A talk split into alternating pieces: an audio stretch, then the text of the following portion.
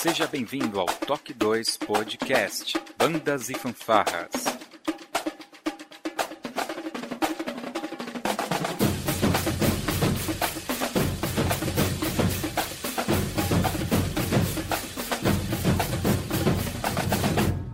No ritmo da vida, na batida do coração.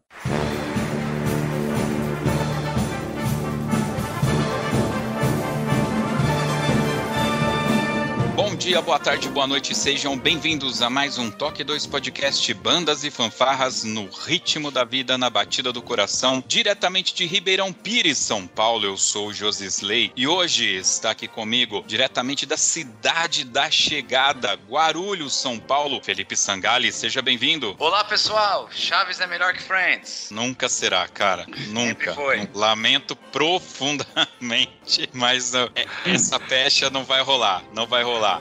Já rolou. Bom, hoje nós vamos falar sobre musicalização infantil. Então a gente trouxe um especialista aqui da área, diretamente de Ipatinga, Minas Gerais, o professor Everson Salazar. Seja bem-vindo, professor. Olá, pessoal. Boa noite, bom dia, boa noite, boa tarde. Satisfação estar com vocês aí e para falar um pouquinho de algo que nos move, né? Que é a música e a musicalização de crianças, né? Transformando esse mundo. Com certeza. Esse podcast, pessoal, já tem um bom tempo que a gente está devendo para vocês. Já convidei o Everson para gravar outras vezes e acabou passando. Eu vou chutar aqui de aqui já tem uns três anos, tá? Mas hoje vai sair, vai saber um pouquinho mais sobre esse tema logo depois da nossa vírgula sonora.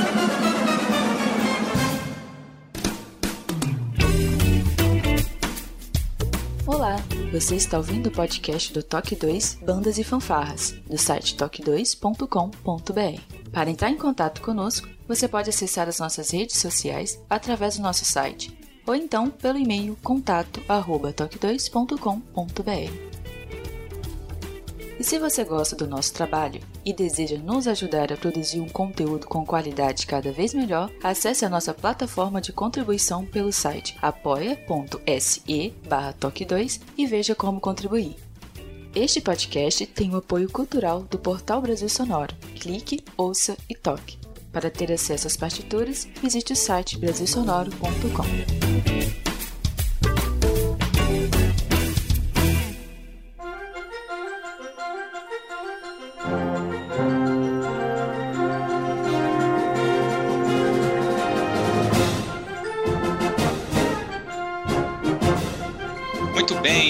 Salazar. Vou te chamar de Salazar, que eu acho que é como todo mundo te conhece, né? Exatamente. Nós nos encontramos por aí nos grupos de maestros evangélicos e tal, e foi bacana porque a gente sabe que você tem esse envolvimento com musicalização não apenas nas igrejas, né? E o Felipe é um grande estudioso, ele gosta muito desse tema e sempre tá falando, precisamos falar sobre isso. Eu falei, ah, é pra já. Conheço um cara aqui que manja tudo. Mas antes da gente começar, como nós temos muitos amigos em comum, né? Eu vou fazer as perguntas básicas como se fosse lá o nosso outro podcast, o Soneto. Avisou É, que ele não pode errar? Ah, vou avisar agora. Não pode errar, hein? Pensa antes de responder, hein, Salazar?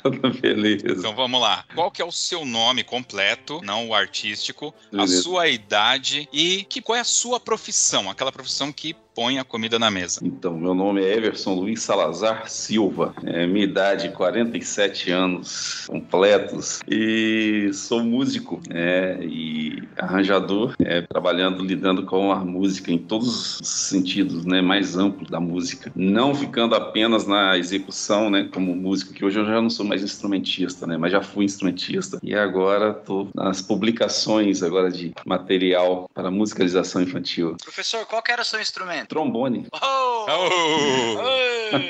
Aí é boa, gente. O senhor é músico, mas você trabalha do quê, hein? Ah, essa pergunta todo mundo ouve. Quem não ouviu essa daí tá errado. É, Não é fácil, não.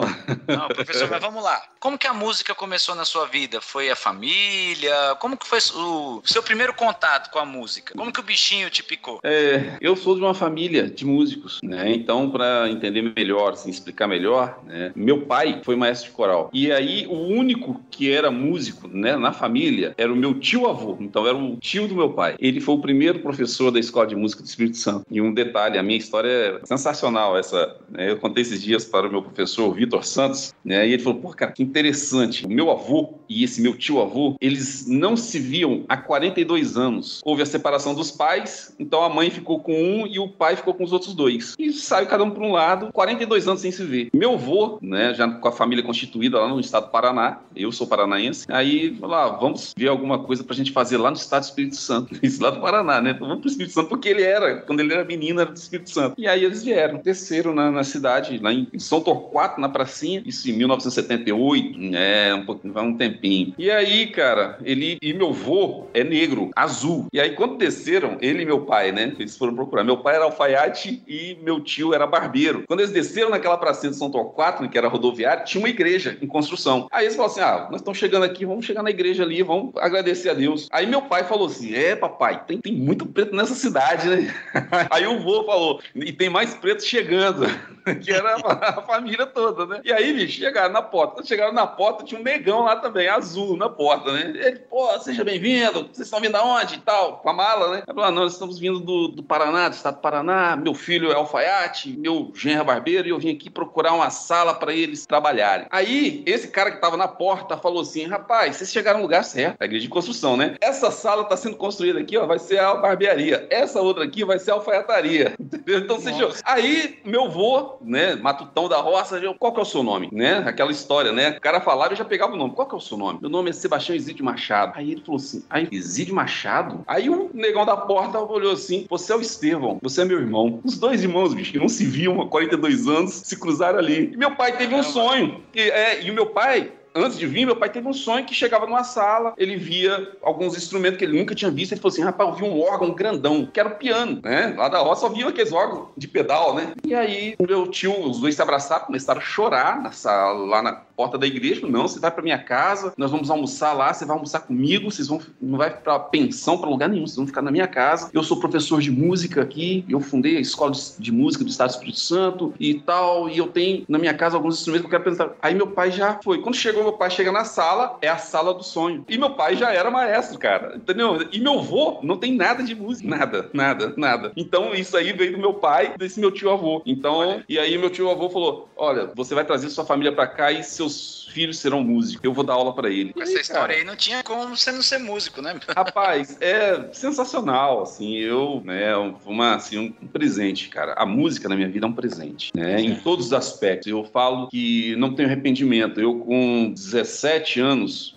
para 18, eu trabalhava numa farmácia que era embaixo da minha casa. E aí, 16 anos, 16 anos, eu tava com 15 para 16 anos. E aí o dono da farmácia falou assim: olha, seu Ediar, meu pai, não tô conseguindo manter as duas farmácias, eu vou ter que vender, desfazer dessa farmácia. O senhor não quer comprar essa farmácia pro seu filho? Parcela isso do jeito que o senhor quiser aí e tal. Seu filho é bom nisso, que era o meu caso, né? Aí meu pai chega para mim, meu filho, volta e me ofereceu a, a farmácia. Falou que vai parcelar para mim, para você tomar conta, você vai ser o dono da farmácia. Você quer ser farmacêutico? Eu falei, não, pai, quero ser músico. eu já tinha, né? Eu já sabia música, já, tinha, já tocava tal, mas não tocava trombone ainda. Aí meu pai falou assim: é sério mesmo, você vai querer ser músico? Qual instrumento você vai querer? Eu quero trombone. Aí ele falou assim: então vou comprar o trombone pra você. E aí me foi onde que ele comprou um trombone, mandou importar um trombone pra mim, cara. E dois anos depois eu estava na Sinfônica do Espírito Santo. Eu fui trombonista da Sinfônica do Estado durante quatro, cinco anos e foi onde que eu saí para governador Valadares. Então essa é a minha história. Assim começou a música na minha vida. Já, já tava no sangue já. Já. Não, tinha, tinha como, como não ser, pô. Pois é. Pois é. é. Como que se deu, professor, essa mudança do instrumentista pro educador musical? Como que foi essa virada de chavinha aí? Então, é, a minha vida profissional, ela passou por uma, várias né, fases. Então, fui músico da Sinfônica, saí fui para Governador Valadares. Entendeu? Eu fui para Governador Valadares, eu queria sair do, do né, eu vendia shows. Né? Eu tinha uma big band, uma orquestra que fazia formaturas e tal. Eu falei, cara, eu quero ir para Governador Valadares. Vamos escolher aleatoriamente vamos para Valadares. Valadares eu conheci o pastor Joel de Amorim, eu fui trabalhar né, com ele. Ele era da parte erudita, ele falou assim, rapaz, eu preciso de um cara especialista em Big Band aqui na minha igreja tal, você é a pessoa ideal, tem que trabalhar. E aí foi onde eu comecei a trabalhar com Big Band dentro de igreja. Foi em Governador Valadares em 1999. E voltei para o Estado do Espírito Santo tal, e cheguei a Ipatinga, a Timóteo, exatamente, né? Timóteo, para ser o ministro de música da Igreja Assembleia de Deus, lá de Acesita. Aí que aconteceu a mudança, né? Então, como músico, eu parei em 99.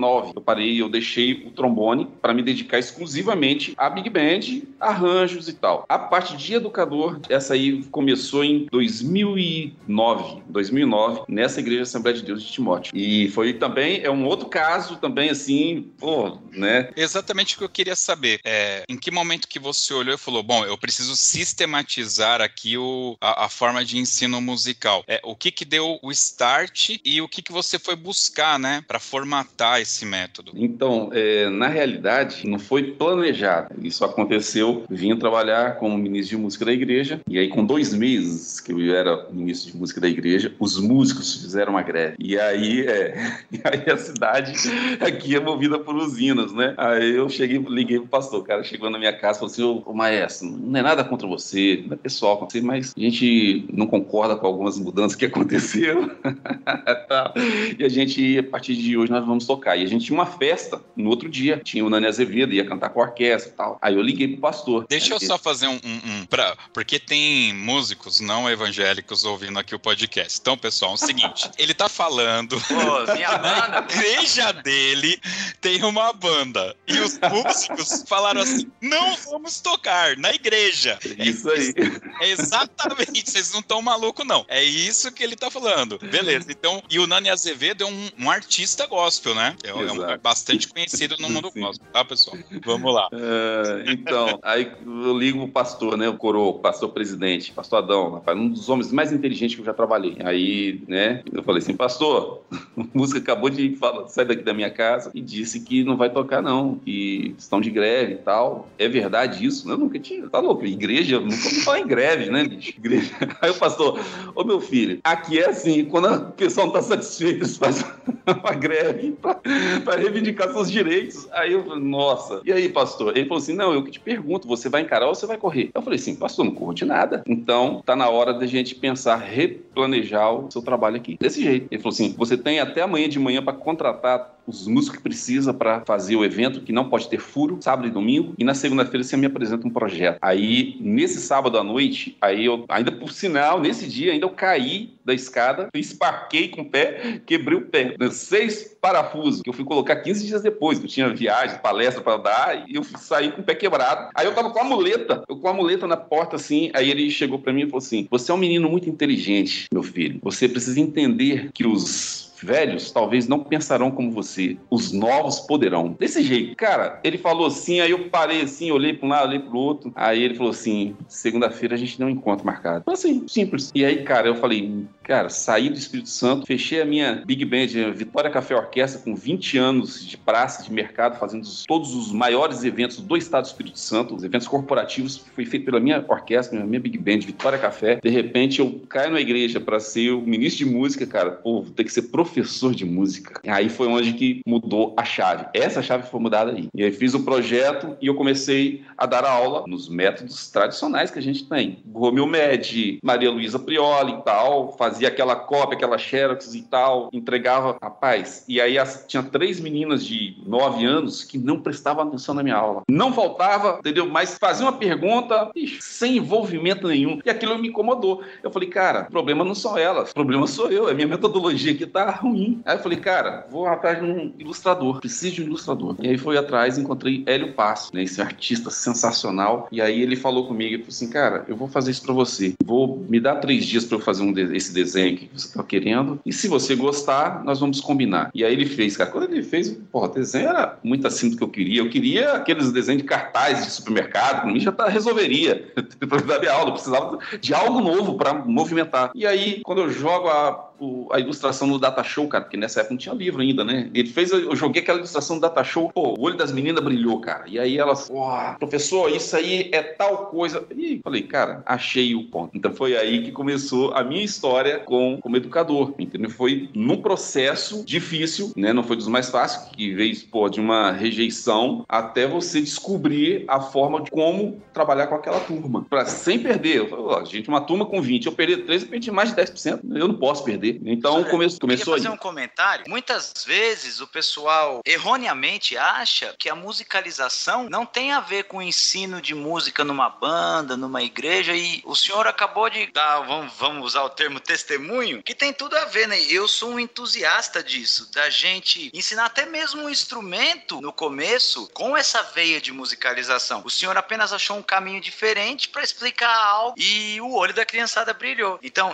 eu vejo com muito bons olhos, depois queria a sua opinião, é, a respeito disso. A musicalização está extremamente ligada ao ensino de instrumento, principalmente com crianças. Sim, está. É, eu participo de um instituto que dá uma consultoria de gestão de negócios para empresários executivos. E esse instituto inseriu a música. E eu sou o maestro convidado para fazer com esses líderes, com esses gestores cantarem uma música, formar um coral. E aí é a grande surpresa. Por exemplo, Estados Unidos, se você pegar um executivo muito bem sucedido lá, ele toca um instrumento. Cara, e o interessante é que ele toca esse instrumento, por exemplo, comparando a nível brasileiro, quase pau a pau com um músico profissional. E aí eu te falo, aonde que tá a grande diferença, entendeu, do americano pro brasileiro, né? O músico profissional brasileiro, ele aprendeu a tocar a partir dos seus 10 anos, 12 anos e ralou, descobriu que queria aquilo, talvez era a única fonte de renda, falei, cara, é isso aí mesmo, vou me matar por isso aqui, é melhor do que eu ser servente pedreiro. Então eu vou isso aqui para fazer um casamento e vai estudar. O executivo, ele aprende isso lá da infância, ele aprende a tocar um clarinete lá na escola, ou ele vai fazer basquete ou ele vai tocar, fazer música, tocar um instrumento. Esse é o grande detalhe. Então é fundamental o ensino de um instrumento. Até porque as pessoas falam assim: ah, musicalização é outra coisa. Não, a musicalização ela funciona é, a partir do seu instrumento natural, que é o seu corpo, é a sua voz, entendeu? É os seus braços, entendeu? As suas pernas. É isso aí. Então,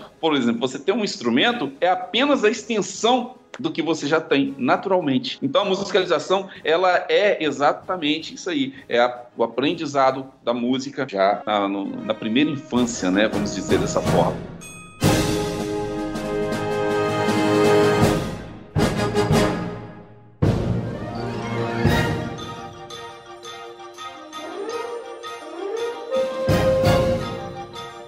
Me lembro que quando eu, eu, eu estava no, como que eles chamavam? Jardim, né? Que é antes da, da, primeira série. Ali já havia aquela movimentação das professoras para cantar músicas, batendo palma e tal, uhum. umas musiquinhas. Quando você entra na primeira série, é, parece que isso some totalmente. Ali é matéria, é português, matemática, história, geografia, vamos embora e segue a vida. Não, pelo menos comigo foi, né? Exato. Aí eu queria é, é, essa questão. Qual que seria a idade, né? A idade é, ideal para a gente começar a inserir? Você falou de voz. Em que momento que eu posso colocar o instrumento e, e tem alguma fórmula de, de diluir esse conhecimento musical é, crescente, né? Como você falou, para que eu chegue lá no nono ano, que é hoje, e eu tenha uma prática musical, não necessariamente instrumental, mas uma prática musical boa? Olha, o ideal, né? O ideal é a gente começar isso a partir dos quatro anos, né? Bom seria se já começasse essa musicalização desde o ventre da mãe. Agora, mas quando se trata do Brasil, um país subdesenvolvido, onde a arte, onde a cultura não é levada a sério, é porque a música ainda é vista dessa forma. É a música dentro da escola muitas vezes é falta de conteúdo. Vai falar assim, não, toca uma musiquinha com as crianças aí para passar o tempo, entendeu?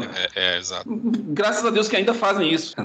é melhor isso aí. Então, por quê? É, quando você a pratica, né, que você aplica a música para a criança nessa pequena. Existem estudos que já comprovam que a criança musicalizada até os quatro anos. Cara, e esse musicalizado não significa ser um, um performance, pô, no instrumento. Não. Ele, cara, ele já começando, ele bateu a palminha dele no tempo. Isso aí já está sendo musicalizado. Ele, por exemplo, tem um filho de um amigo nosso, que é até meu vizinho, ele é pianista. O garoto nasceu. Quando o garoto já, o dedo dele firmou, ele já ensinou onde que era o dó. Cara, o garoto hoje ele tem sete anos, toca violão, faz os vídeos dele, canta na igreja. É incrível isso. E essa criança, com certeza, será uma criança acima da média, em qualquer área que ele for atuar. Se ele for ser um músico, ele vai ser um músico acima da média. Se ele for um médico, ele vai ser um médico com uma, uma visão ampliada de área. E se ele for um engenheiro, vai ser um engenheiro. Então, a música, ela precisa. O ideal é que isso aconteça né, a partir dos quatro anos na escola regular, né? E a gente, por exemplo, Belo Horizonte. Belo Horizonte nós já temos, né? Nós temos na nossa responsabilidade a musicalização de 3.200 crianças, né? Então, a gente tem um bloco, né? O edital e, enfim, a nossa empresa, ela ganhou isso aí. São várias escolas de música que dão aqui em Belo Horizonte musicalização para as crianças. Então, é 4, 5 e 6 anos. Só que ela para aí. Por que que para? Porque a partir dos 6 anos, você não tem um material específico para essas crianças. Não tem. E aí, nós precisamos de material para 6, 7, 8, 9, 10 e depois do sexto ao nono ano. E aí, cai dentro do que você precisa. Hoje, o que impede isso hoje é a falta de um material, vamos dizer assim, regulamentado pelo MEC, chancelado pelo MEC. Se tivesse, esse material seria colocado. Professor, queria saber sua opinião. Eu particularmente gosto e utilizo bastante. Como que o senhor vê a música como uma ferramenta multidisciplinar na escola? Estou falando de ciclo 1, principalmente, do primeiro uhum. ao quinto ano. quinto ano. Como uma ferramenta multidisciplinar e trabalhando nas competências da BNCC. É, exemplifica. Eu, por exemplo, gosto muito de. Vamos lá, você está no quinto ano, a professora está trabalhando é, silabação, proparoxítona, oxítona. Então, o que, que eu já fiz por experiência? Pegar uma música que está cheia de palavras paroxítonas, proparoxítonas e entrego para ela. Professor, ó, trabalha para mim a acentuação que eu trabalho a parte musical. Então, eu queria saber a sua opinião, como que o senhor vê a música como uma ferramenta multidisciplinar na escola? Ó, a música, ela é fundamental, ela é, na realidade, as pessoas às vezes confundem. Eu costumo falar isso, às vezes isso é, soa muito radical no meio evangélico. As pessoas falam que a música é para louvar a Deus. Cara, não, a música é para o desenvolvimento do ser humano. E o próprio Deus fez isso em Deuteronômios 32, 19, se eu não me engano, 31, 19, 32, 19. Deus ensinou uma canção, tal, falou, Moisés, aprende essa canção e ensina pro povo, para eles lembrarem os meus mandamentos. Cara, isso é pedagógico. Então, a música, ela é fundamental, pessoal, para esse desenvolvimento né, do indivíduo. É por isso que eu falei que é muito importante. Ah, não tem nada para fazer, bota as crianças, canta as musiquinhas para passar o tempo. Né? O professor pega o violão e fala. E aquilo ali é fundamental, porque você está despertando a percepção da criança, a, a coordenação motora, né? o raciocínio lógico, e tudo isso é evidenciado na música e no, na musicalização. É fundamental. É, muitas vezes também o pessoal confunde né, o ensino de musicalização com você ensinar a criança a ler partitura. E o, o intuito da musicalização, claro, que ele conhecer as linguagens e tal,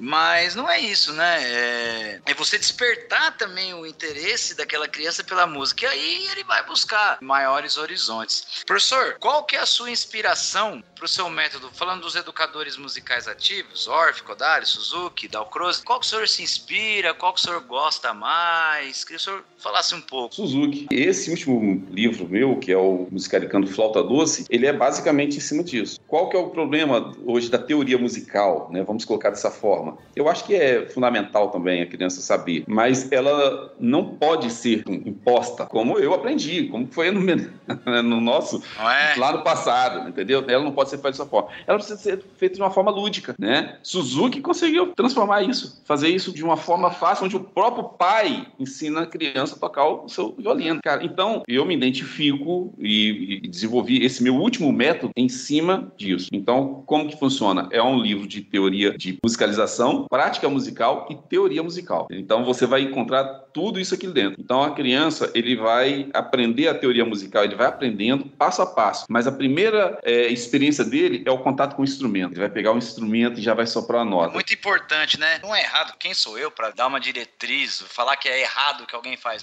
Mas é, eu acho muito mais válido ele primeiro ter contato. Tem gente que fala assim: não, você vai começar a ler quando você chegar na lição tal, aí que você vai começar a tocar isso, desanima completamente a criança, na minha opinião, claro, não sou dono da verdade, mas também vejo com muito bons olhos ele primeiro ter contato com o instrumento e aí vai começando a ler a parte é, e é verdade. Eu dou aula na, na, prefeitura aqui de Periquito, né? Formação de uma banda. Então, cara, você pega.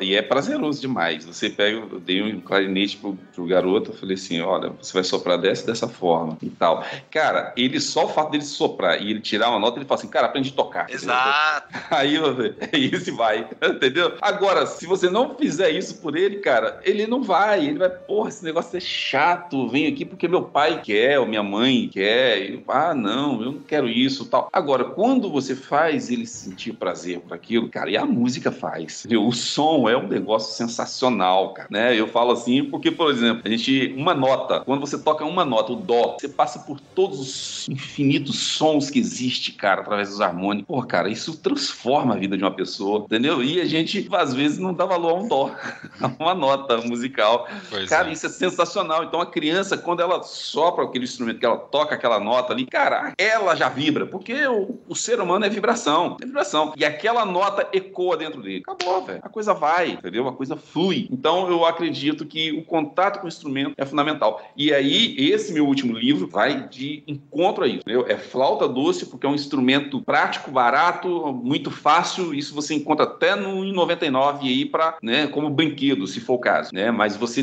tem a possibilidade, a criança se tiver uma flautinha lá e ele vê o método ilustrado, colorido e um aplicativo de celular onde ele vai ter o playbackzinho para ele tocar junto, cara, ele vai. É que é, assim, no passado é, funcionava bem essa questão, né, de ser ah, primeiro você vai ler a partitura, tal, mas a coisa evoluiu de uma tal maneira que igual o senhor falou. Hoje, se a gente não tiver essa questão da tecnologia na educação, a gente concorre com isso, né? Então, é, a gente precisa estar tá antenado a esse assunto, né? No passado isso funcionava, mas hoje se eu chegar para olha, você vai aprender a ler é, essas folhas aqui primeiro, hoje não vai dar certo. Não, cara, não. Rapaz, a gente nós precisamos entender que as crianças hoje eles querem correr da escola. Por que, que eles querem correr da escola? É porque a metodologia é muito ultrapassada. Você tá entendendo? Já, é nada contra. Melhor a escola do que qualquer outra coisa. Mas a criança não tem prazer em ir para a escola. E naquele método que nós aprendemos no passado, cara, eu aprendi daquele, dessa forma. Mas, eu também. mas quantos amigos meus que não conseguiram? Por exemplo, a gente de 20, só eu e meu irmão nos tornamos músicos, entendeu? Isso porque meu pai estava ali, minha mãe então, sentava atrás para não deixar a gente bagunçar na aula. Teria gente com 8 anos, 9 anos, a mãe estava ali, cacheando, tomando conta. Cara, você vai. E aí eu tomei a decisão de ser músico a partir dos 16 anos, né? Olha o tempo que levou ainda para isso. Por quê? Porque eu aprendi meio na marra, né? Não era pelo prazer, não era, né, pelo lúdico, e sim e, pela... Gente, por favor, não é que quem ensina ou ensinou assim está errado, né? É, é a nossa experiência. O meu grupo não funcionou, não é? Ah, eu falei que está errado. Não é isso, hein? Por favor. É, olha, não é errado, não é errado, mas nós precisamos pensar que tudo mudou. Naquela época nossa, cara, vixe, ninguém tinha celular, você não tinha nem computador. Exato, exato. Exato. Entendeu? Então, ainda assim, apesar de muita gente desistir, cara, mas o cara ainda pegava o instrumento porque é a única coisa que ele tinha de diferente na vida para fazer. Você tá entendendo? Agora, hoje não, cara. Hoje você compete, pô, com YouTube, você compete com jogos, você compete com Netflix, você compete com tudo. Então, se você não tiver uma aula que seja agradável,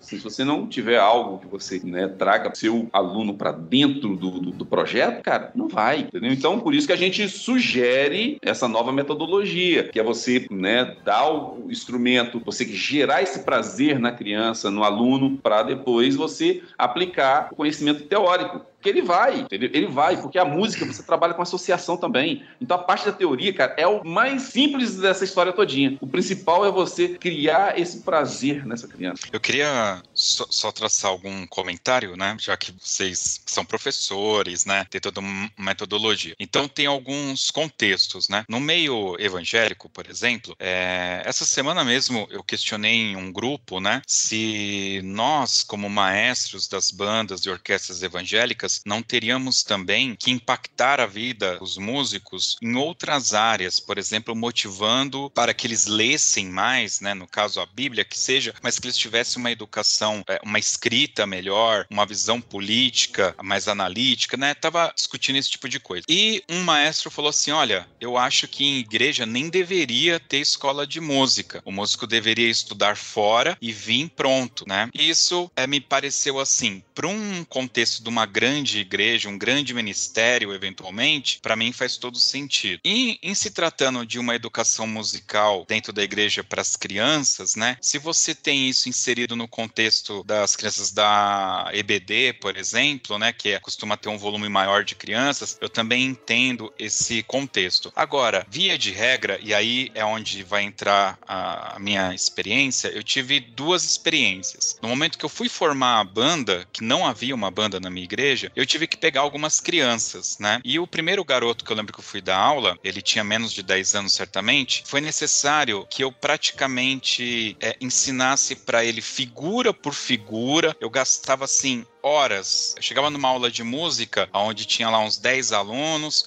eu passava rapidamente, aqueles alunos tinham pequenas dúvidas, e ele que eu vi que ele tinha uma condição diferenciada, eu gastava um tempo maior ali com ele. Os outros eram mais adultos, né? Mas eu não era preparado para aquilo, entende? Eu fazia o que dava. E o que, que é o que eu tinha na mão? Pozole e Bon, né? E aí, como que você explica para criança de 8 anos, né? O que é meio, o que é um quarto, o que é três quartos, quartos. Então essa dificuldade eu realmente senti na pele. E para mim ficou muito claro que não era esse o caminho, mas eu não tinha outro caminho. Então uhum. eu fui, eu fui por aí mesmo. Agora pula, a banda já tem 18 anos e entraram duas meninas também nessa faixa etária. Uma começou a ter aula, a outra viu, o pai veio falar comigo e a minha resposta para os dois na realidade foi o seguinte: eu não tenho método para ensinar suas filhas. Elas são muito pequenas, eu não sei. Eu consigo ensinar um adolescente. E o adolescente, que eu tô falando aqui, é nos seus 14 anos da vida, é o seguinte: eu vou enfiar o pozole nele e só vou começar com bona quando ele chegar na quinta série. Por quê? Se ele sobreviver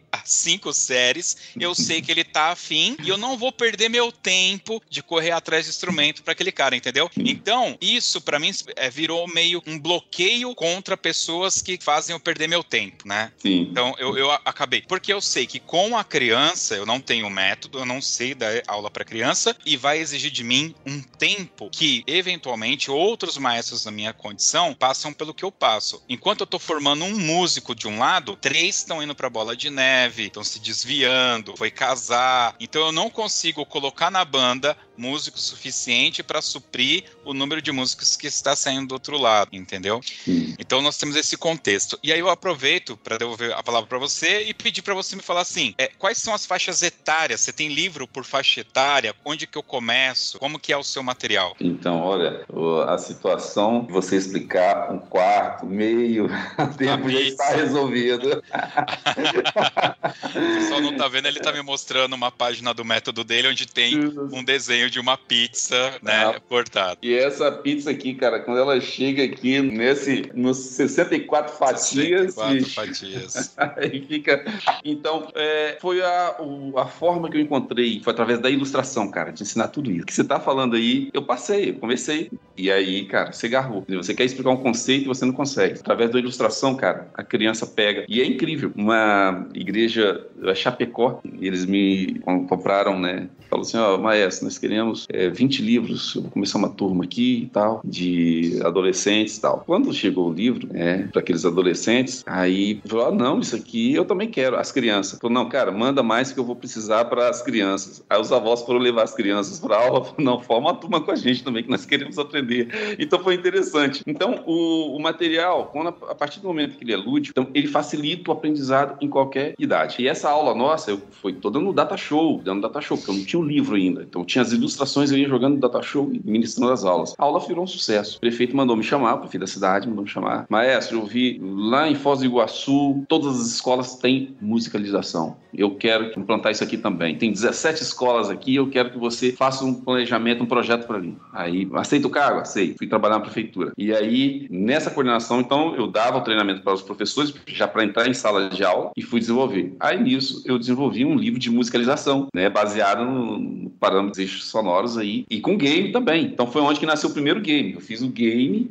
e o livro. Fiz um livro que era um primeiro para nivelar o conhecimento da turma todinho e tal. Isso é com atividades, né? Enfim. E o material também, para ele fazer no livro, além das, das dinâmicas né, que o livro tem. É, e o jogo, cada capítulo era uma fase do, desse jogo que eles fariam e tal. Então, é muito interessante. Então, se não tivesse internet, ele fazia no livro. Se não tivesse o livro, ele ia fazer as dinâmicas e tal. Então, o livro dessa forma. Esse livro já foram gerados, já tem o, o protótipo dos outros, né? A minuto aí, a boneca dos outros quatro, então que são cinco, primeiro, segundo, terceiro, quarto e quinto ano. Então já tem esse material já preparado que se chama Musicaricando na Escola. Então já tem, então o primeiro já está pronto, já está publicado. Ele não tá, ele não foi comercializado. Eu não comercializei ele ainda porque eu desenvolvi ele para a escola pública, baseado na, né, na realidade das escolas. Então esse é um, um material. E esse livro aqui, e esse da Falta Doce, que é o novo agora, é um aplicativo, é um livro e aplicativo para crianças a partir de seis anos pré-alfabetizados. Então, é um livro né, que vem com a mesma metodologia dos anteriores, porém esse agora vem com um aplicativo de realidade aumentada. Então, por exemplo, essa página que eu te mostrei, essa pizza aqui, ela tem um... Ela, quando você coloca nela ali, ela aparece, tal, o, cara, o bonequinho comendo as outras partes e tal, ou ele triste comendo só um pedacinho e tal. Então tem jogo, tem, enfim, playback, o tutorial da flauta doce é em 3D, realidade aumentada 3D. Quando ele bota na parte do livro, aparece a mão, como ele vira do ângulo que ele quiser. São essas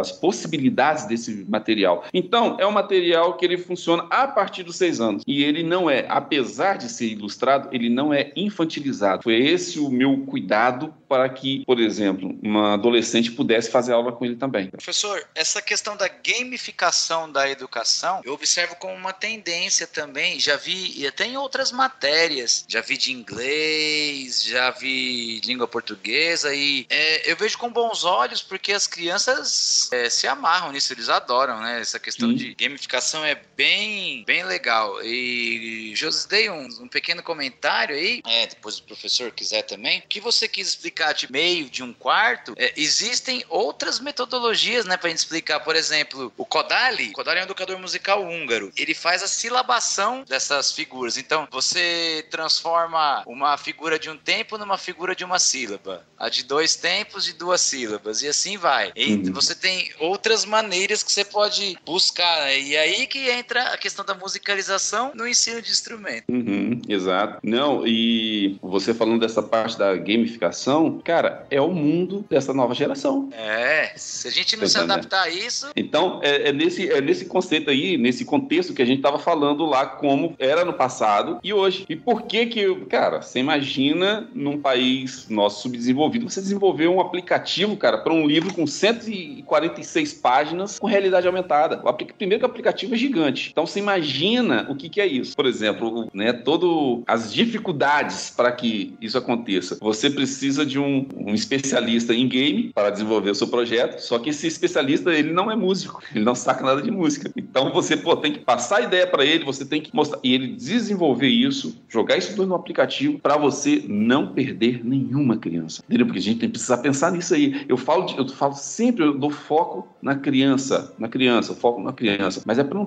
você não pode perder ninguém, não pode perder ninguém. E eu falo da criança porque a criança o prejuízo é maior se você perder. É porque assim, se ele não usar um aplicativo de música, ele vai usar um de qualquer besteira aí e tá tudo certo. Exatamente, e ele vai se entreter naquilo lá e aí nós perdemos um potencial músico aí para tocar na sua orquestra, tocar na nossa banda. Então esse é um, um grande detalhe. Então esse material, esse último material aqui, ele veio desenvolvido para isso. Então, cara, se ele tem detalhe aqui, se ele não quiser estudar música e quiser jogar, então ele vai lá na página lá que tem jogo também. Ele vai jogar os jogos musicais e automaticamente está sendo musicalizado, pô. Entendeu? Que é o joguinho da clave, né? Tem a clave, então vai vindo as notas, aí a clave vai defendendo. O escudo é o bemol e o, aliás, a espada é o bemol e o escudo é o sustenido. Então ele vai defendendo as notas e tal, e ela gera o som. Aí bateu na nota para baixo, e pum, jogou para baixo, ela ela cai. Jogou para cima, ela vai subindo para altura. Então, cara, é as ferramentas. Hoje nós precisamos entender que se você não fizer isso, você vai perder, né? E é uma ferramenta, cara. Isso aqui hoje a gente faz. Porque você começou, cara, não tem como voltar mais atrás. Você começou primeiro, você tem que ir fazendo. Você vai fazendo, vai desenvolvendo. Então, cheguei agora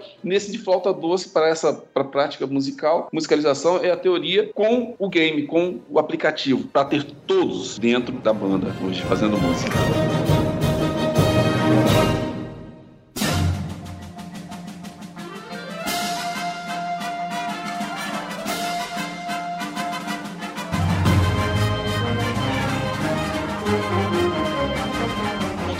Vista do ensino, né, para a utilização do seu material, existem também videoaulas? É necessário, aliás, ter videoaulas? Cara, a videoaula para os professores, né, para, o, para os professores como treinamento é super importante, né? E já existe muita coisa boa aí, né? Tem alguns métodos aí interessantes. Para aluno, eu não conheço, entendeu? Eu sei que está em desenvolvimento, tem algumas orquestras, inclusive lá em Rondônia, que eles estão organizando isso para fazer uma plataforma, tipo uma plataforma onde o professor dá aula aula daquele instrumento, então ele vai tutorial, seja as videoaulas. E é interessantíssimo esse tipo de material, né? Para musicalização ainda para geral assim eu não vi ainda. Né? Eu sei que existe para os professores esse treinamento, mas é muito importante. Esse meu material aqui, a gente disponibiliza também o PowerPoint. O professor dá essa aula coletiva, entendeu? Enfim, cada criança com um livro, pô, ele, cada um vai para o seu mundo. E quando você joga isso no Data Show, você tem, eu tenho essa experiência, né? Passei por essa experiência. Quando você joga no Data Show, cara, você tem a sala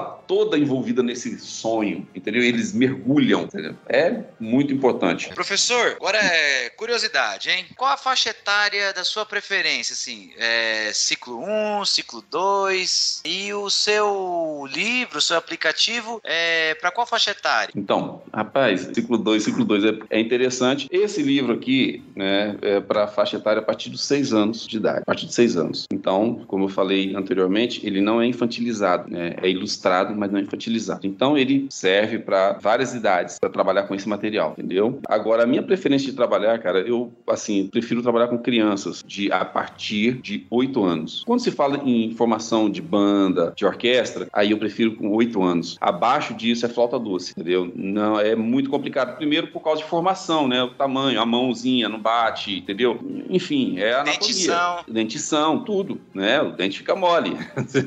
aí, então, você já pegando ele um pouco maiorzinho, e é uma faixa, por exemplo, né? nessa banda de periquito, eu, eu trabalho com essas crianças. Então, eu peguei esses meninos meninos com 9 anos. Hoje já tem, tem alguns que está com 12. Cara, isso é muito interessante, que eu tenho eles a, é, aproximadamente até os 17 anos. E aí eu tenho um que está com 17 anos, aí eu já tive que mudar o horário de ensaio da nossa aula um pouco mais tarde, porque a gente já começou a trabalhar, entendeu? É então, e quando você trabalha... fidelizam, né? É bem Exato. legal. É, e aí quando você trabalha com essas crianças, bicho, que, pô, ele não vai, ele não sai ali, bicho, ele vai, vai continuar e você vai ter um, uma vida útil desse aluno pô, por muito mais tempo. E o meu objetivo, cara, é que ele saia da minha aula aos 17 anos e entre numa banda militar, entendeu? Que se tiver bem desenvolvido, que ele vai fazer um concurso que vai para né, uma orquestra, vai para uma banda. É esse é o nosso objetivo. Professor, Legal. eu já tive também vários, várias experiências assim. Queria que o senhor contasse também um pouco do quão a música, é, a gente é suspeito para falar, né? Mas do quão importante é a música nesse desenvolvimento escolar. Por exemplo,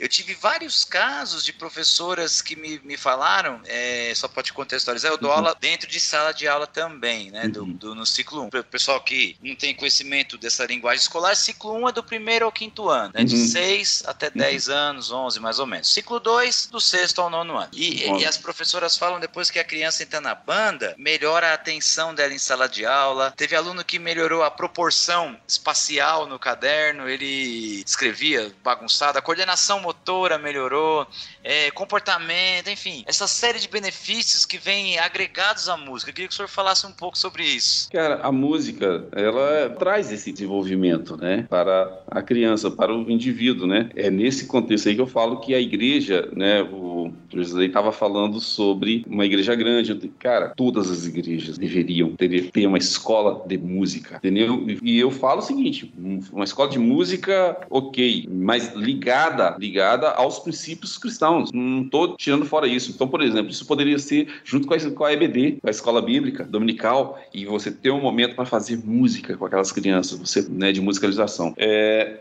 as mães desses meus alunos aqui, né, algumas acompanham a banda. A banda, ah, muito legal, a bandinha vai tocar, né, que os, os meninos, cara, se empolgam, né. E aí as mães, algumas, vai, vai conversando comigo, falando assim, olha, meu filho, ele estava rebelde, ele, né, desatencioso, ficava a noite toda jogando e tal, no outro dia mal-humorado e tal, tal, tal. Hoje não, entendeu? Hoje ele passa o dia todo. Se eu não cortar, ele passa o dia todo em cima daquele clarinete e do teclado, que ele agora tá com os dois, né, do clarinete e do teclado, mas dorme no horário, né, né? Acorda cedo e, e mantém uma vida regular. Ela falando, né? Foi muito interessante. Do outro é a atenção, entendeu? O garoto era disperso. Hoje não, ele tá mais concentrado. Cara, e é, todos são os benefícios da música, porque a música trabalha isso, ela trabalha a disciplina, ela trabalha a atenção, o foco, a concentração. É muito importante. Então, é nesse ponto aí que a música, cara, é fundamental para todo ser humano, né? Colocando de forma bem direta. Fundamental, né? A música, ela precisa ser inserida nas escolas a partir dos quatro anos e que e já é lei, né? Você sabe disso, né? Os senhores sabem disso, então já é lei. Só precisa de uma regulamentação por parte do MEC. Você teve experiência é, em, em, tocar em diversos eventos como músico, né? Em diversos ambientes, né? Então certamente você tem aquela experiência com as crianças e com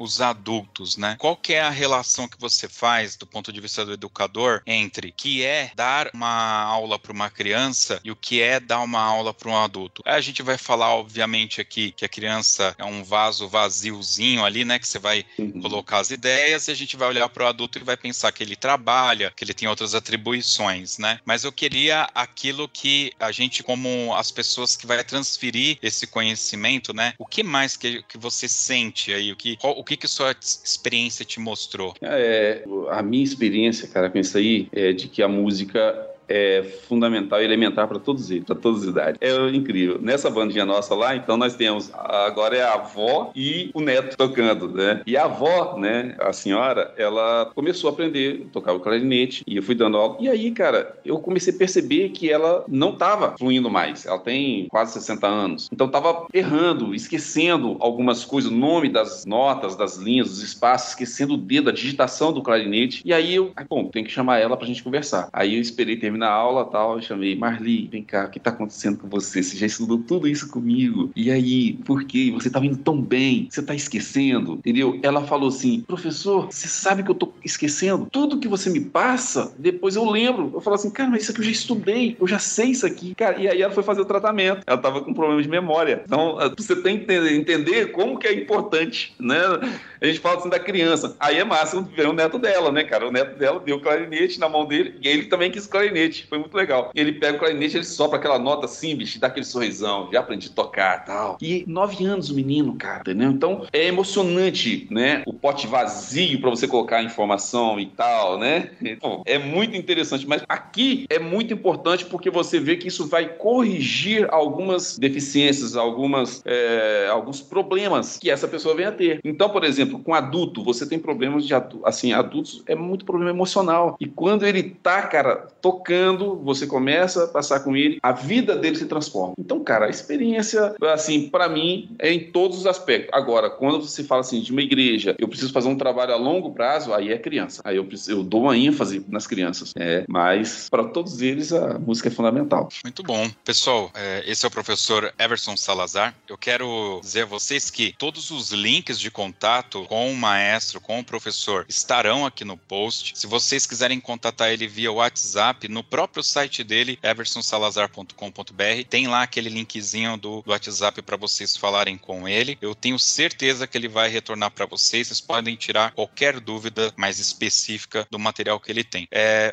é, professor, é, sempre no final aqui do podcast a gente abre um espaço para o nosso convidado fazer uso da palavra, falar alguma coisa que a gente deixou passar, mandar um recado, é, mandar um abraço para alguém, um agradecimento, enfim, o espaço é seu, por favor, fique à vontade. Tá bom. Então, é, eu quero agradecer né, a oportunidade de poder falar sobre é, a nossa experiência né, vivida já né, de alguns anos na música e nessa arte dos sons. É, dizer assim que, assim, não por ser músico, mas como ser humano, a música ela teria que estar acessível a todos, a todos, de forma regular, sempre. Então, é, para o desenvolvimento e, e, para os professores, os maestros que estão nas igrejas, cara, vocês, vocês só precisam compreender que vocês têm é, uma grande oportunidade, vocês têm o privilégio de poder transformar vidas através do talento que Deus deu a vocês, né? Porque a música música transforma as vidas, né? Dessas crianças que hoje muitas vezes estão sem ocupação. Então, a música ela atua nessa área também, da ocupação. Os professores são parte fundamental para isso. Então, professor, eu sei que não é fácil, mas não desista, né? Vamos em frente, vamos lutando, vamos buscando outras maneiras de ensinar e, e não desista do seu aluno, não desista por nada, por nada, não desista dele, lute por ele, batalhe por ele, ok? Foi um prazer conhecê-los e dizer que nós estamos sempre às ordens. É, você falou site, o site é eversonsalazar.com, só não tem o BR, tá bom? E eu retorno para todos, lá tem meu WhatsApp também, a gente vai falando e estamos sempre à disposição. Muito bem. Uma coisa importante que me ocorreu agora é o seguinte: todo o material do professor Everson é um material feito por cristão, mas serve para qualquer instituição que queira dar o ensino da música, tá? Então não fiquem achando que, poxa, mas eu sou ateu e quero ensinar música. Não pode comprar, não, não é um material religioso, né? É. Uma coisa é uma coisa, outra é. coisa é outra coisa. Outra coisa. É não. cristão, mas é o ensino da música. É, tem até um fato interessante, né? Eu apresentei isso para uma determinada denominação, o, meu primeiro livro, né? Esse aqui já foi corrigido, né? Aí tinha uns palhaços, né? Falou assim: não, nossa igreja não permite nada que tenha palhaço. Vamos mudar. É por isso que não vai pôr meu livro, né? Não vai ser por isso. A segunda edição vai estar revisada. Jason. o problema é o palhaço, tá resolvido. Tá resolvido, tirei o palhaço. Mas, mas tem isso. Então, o livro, ele não é, né? A gente, eu ofereço muito para as igrejas, que as igrejas têm desenvolvido esse papel social, né?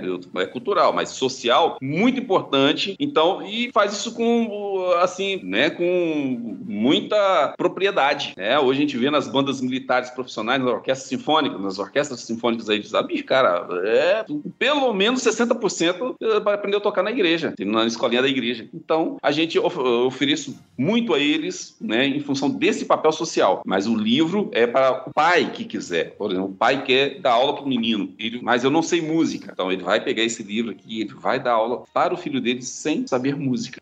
Ô, Josilei, eu esqueci uma pergunta. Dá tempo ainda. Tá bom, vai lá. É... Professor, como que o senhor vê o mercado editorial Brasil? Como que é essa questão de ser escritora, distribuição de livro, viver de livro? Não precisa falar da parte financeira, uhum. claro, mas é, como que o senhor vê essa questão do mercado editorial no Brasil? Mas o mercado editorial está crescendo, mas não é fácil, não é fácil. Né? Então, assim, eu estou no terceiro, no, pra você ter ideia, eu tive que abrir uma editora. Pra, então, nós temos uma editora que é para a gente publicar esse material. Então, até isso ficar pronto, até isso chegar e tal, tá para ser colocado no mercado, leva um tempo. Não é fácil, não é fácil. Primeiro, porque financeiramente não compensa para os autores mais. Não compensa. É, hoje nós temos a internet, cara. A internet, hoje, esse material aqui, daqui a pouco, o cara que não tem consciência faz o PDF Mete lá e solta na internet. Isso, e solta na internet. Não, quando ele faz a share, cara, não é o ideal. Por exemplo, esse material, o meu material aqui, eu até falo, o cara fala assim, bicho, se você for fazer share... Não vale de nada, porque não, vai ter a é, cor. Perdeu o sentido. Você, é melhor trabalhar com o Burro Med,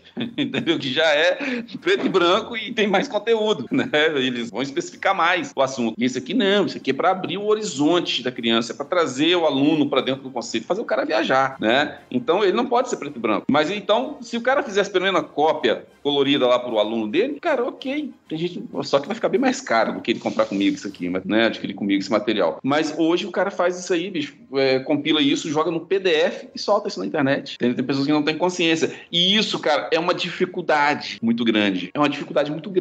Então a parte editorial disso aqui, cara, é terrível. Porque você é como eu falei do aplicativo. Fazer o livro é o mesmo sistema. Você vai trabalhar com um diagramador que não sabe de música, ele não entende. Então ele acha que a ilustração é apenas para compor uma página lá, tem um espaço em branco lá, joga essa figura aqui. E não é, entendeu? A figura é contextualizada, ela, ela precisa. E aí você tem que sentar, cara. Então, o processo de um livro desse aqui é eu sentado junto com o ilustrador, passando a ideia para ele. Então você imagina quantos meses que é eu sentado junto com ele, para 146 páginas. E todas as páginas com ilustração. E o processo depois é com diagramador. É sentado, cara, é três meses trabalhando 12 horas por dia, direto. Direto ali do lado dele, passando as informações. Né? Então, é um processo que não é fácil, mas tem crescido, cara. Tem muita gente lançando seus songbooks aí e tal. Tem material aí no mercado muito interessante muito bom, né? A despeito da, da pirataria, de qualquer outra coisa aí, o pessoal tá acreditando e tá fazendo. É, professor, sabe o que, que é? Uma coisa que eu vejo muito, assim, às vezes a pessoa fala, não, mas tá caro esse livro, mas o, o cara não enxerga que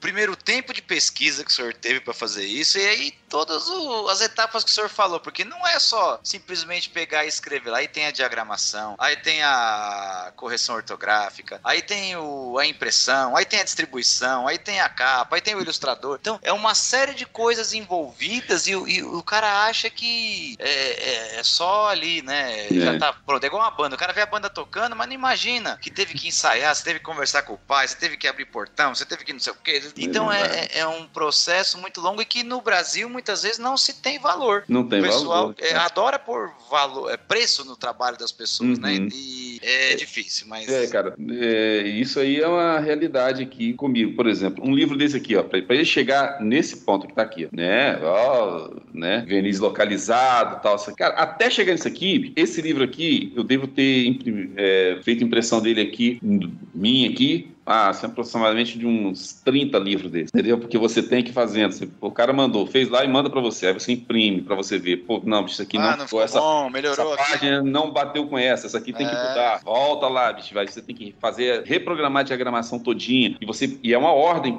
né, crescente, você não pode mudar muita coisa. Então tem coisa que você vai ter que colocar mais conteúdo ali. É, não é fácil, cara. Não é fácil, não é fácil. Mas, cara, mas é prazeroso quando você vê o resultado disso, vê crianças né, que, tá, que poderia estar tá na droga, poderia estar tá, né, aí no, no, no, tráfico. Não, eles estão com o instrumento na mão, tocando e fazendo música. Então isso aí é gratificante, isso aí vale a pena. É aquela história, né? Se você não conseguir nada, mas você conseguiu salvar uma criança, né? Você já cumpriu o seu. Conseguiu tudo. conseguiu tudo, cara. Conseguiu cumprir sua missão. Muito bom, é isso. Vamos agora então para o Dica Cultural.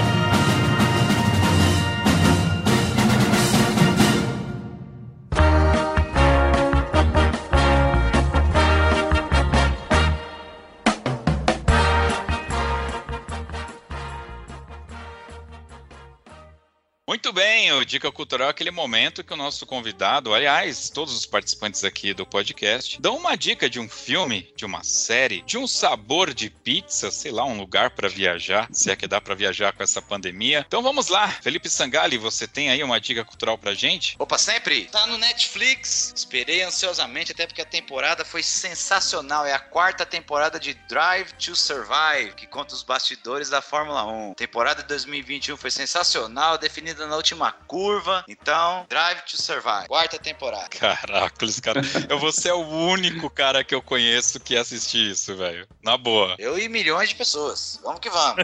é, deve ser milhões mesmo. Pra ter uma quarta temporada, né? Tem que ser mesmo. Cara, hoje eu vou dar uma dica, assim, totalmente fora do espectro. Ninguém, ninguém espera por essa dica que eu vou dar. Opa. Vamos lá. Pratique Pilates. Essa é a minha dica. Pratique Pilates. É, no, no, dia que nós estamos gravando esse podcast, eu acabei de ter a minha quarta aula de Pilates. E eu vou falar para vocês. Depois que eu comecei a fazer Pilates, academia não é nada. CrossFit não é nada. Pilates é o que há. Cara, é, é cada exercício difícil, é cada treta que o cara coloca lá de desafio para você. Você tá quebrado, vamos dizer, vai. eu, eu tô, cara. Ah, fala, fala real, Eu tô quebrado. Ah. Eu tô quebrado. Mas aí eu tô lá me esforçando, eu tô assim, a, a 15 segundos numa posição que ele me colocou lá, eu tô, caracoles. Aí ele chega e fala, esses um minuto que você vai ficar aí são igual a 3 quilômetros de corrida corrida. Eu falei, eu, não é 15? Pra mim 15, cara.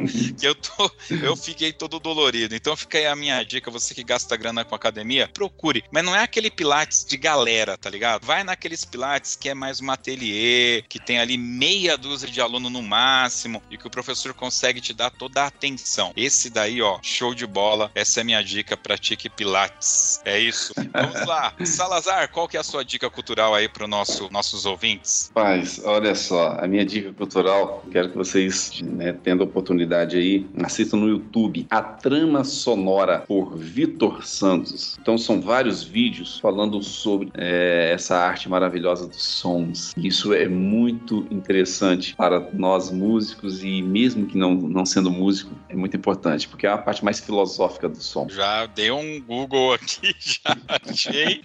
já vou deixar aqui salvo no, nos favoritos para daqui a pouco eu dar uma assistida nisso daqui. Bacana. Muito bom. Vamos agora então para o nosso Toca na Pista.